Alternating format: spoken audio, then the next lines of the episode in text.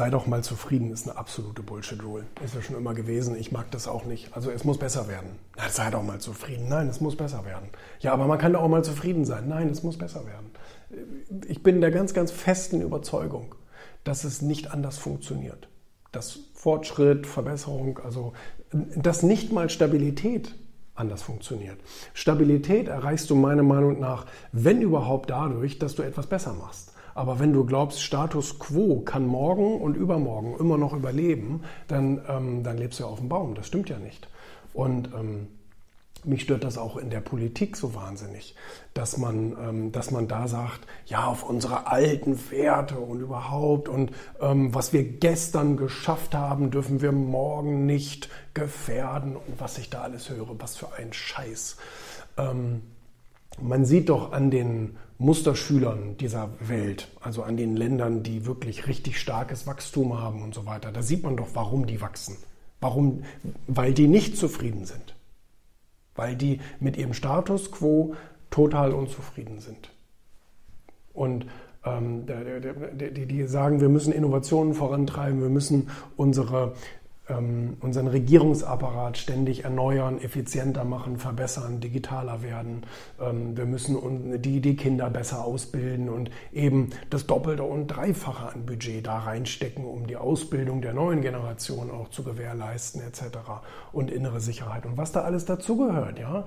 Und ähm, und ich denke da immer in Deutschland, guck mal, das Einzige, was in Deutschland sich die, sich die, sich die blöden Regierungsparteien, also die Koalition SPD, CDU, noch anheftet ans Revers, ist, weil das das einzig übrig gebliebene ist, ist, ja, war der Arbeitsmarkt. Guck mal, was wir für einen tollen Arbeitsmarkt gemacht haben. Einen Scheiß habt ihr. Ihr habt den Arbeitsmarkt bestimmt nicht gemacht. Wir haben den gemacht. Trotz euch, nicht wegen euch.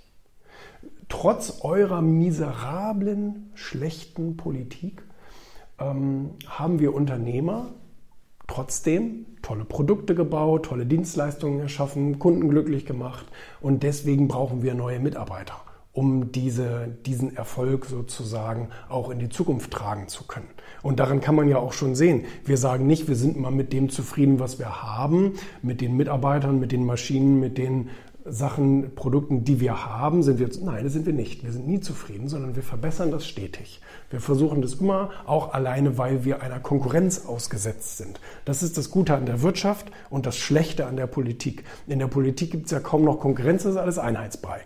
Fast alles Einheitsbrei. Deswegen haben wir auch keine klaren Parteigewinner mehr, sondern alle kriegen nur ein bisschen 20 Prozent, in Anführungsstrichen, ja. Der eine ein bisschen mehr, der andere ein bisschen weniger. Und alle müssen irgendwie koalieren, damit wir überhaupt eine Mehrheit irgendwie zusammengerechnet bekommen, was ja an sich schon völliger Schwachsinn ist. Ne? Warum will man denn überhaupt eine Partei, wenn letztendlich alle zusammen irgendwie dann sich, sich mauscheln? Naja, jedenfalls, ähm, ähm, äh, das ist das Gute an der Wirtschaft. Es gibt eine Konkurrenz und zwar auch eine globale Konkurrenz.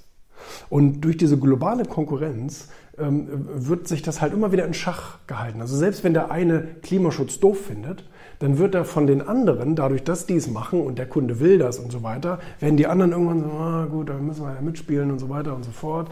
Und ähm, das, das, das gilt bei vielen Themen. Das gilt bei Frauen, das, ne, also ähm, Management und so weiter.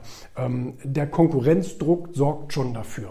Und der Kunde, der dir dein Geld entweder bringt oder nicht bringt, der sorgt schon dafür, dass du in eine bestimmte Richtung gehst. So einfach ist das ja. Und das gibt es bei der Politik natürlich insbesondere nicht, weil es keine globalisierte äh, Politik, also keinen globalisierten äh, Politikwettbewerb gibt. Es gibt ja nur den lokalen Politikwettbewerb.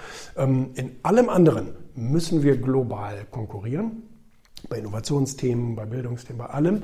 Ja, also das heißt, die Schule, ähm, in, in die, die, die private Hochschule in Deutschland, die muss sich schon ähm, anstrengen, damit der Schüler in Deutschland bei ihr studiert und nicht sagt, ich gehe in die Niederlande, was viele tun, ich gehe in die USA, was viele tun, ich gehe äh, nach England, was viele tun, äh, etc. pp. Und, und studieren dann halt da an der Hochschule und die bekommen dann das Geld.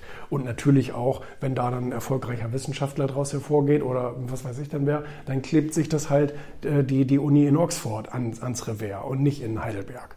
Na jedenfalls, bei Politik haben wir das aber nicht. Du kannst nur deine deutsche Partei wählen, das war's. Da kannst du nicht sagen, also wenn ihr hier in Deutschland nicht die ordentliche Politik macht, dann wähle ich eine, eine Partei aus, äh, keine Ahnung, Spanien und äh, so, ne? Das geht ja leider nicht.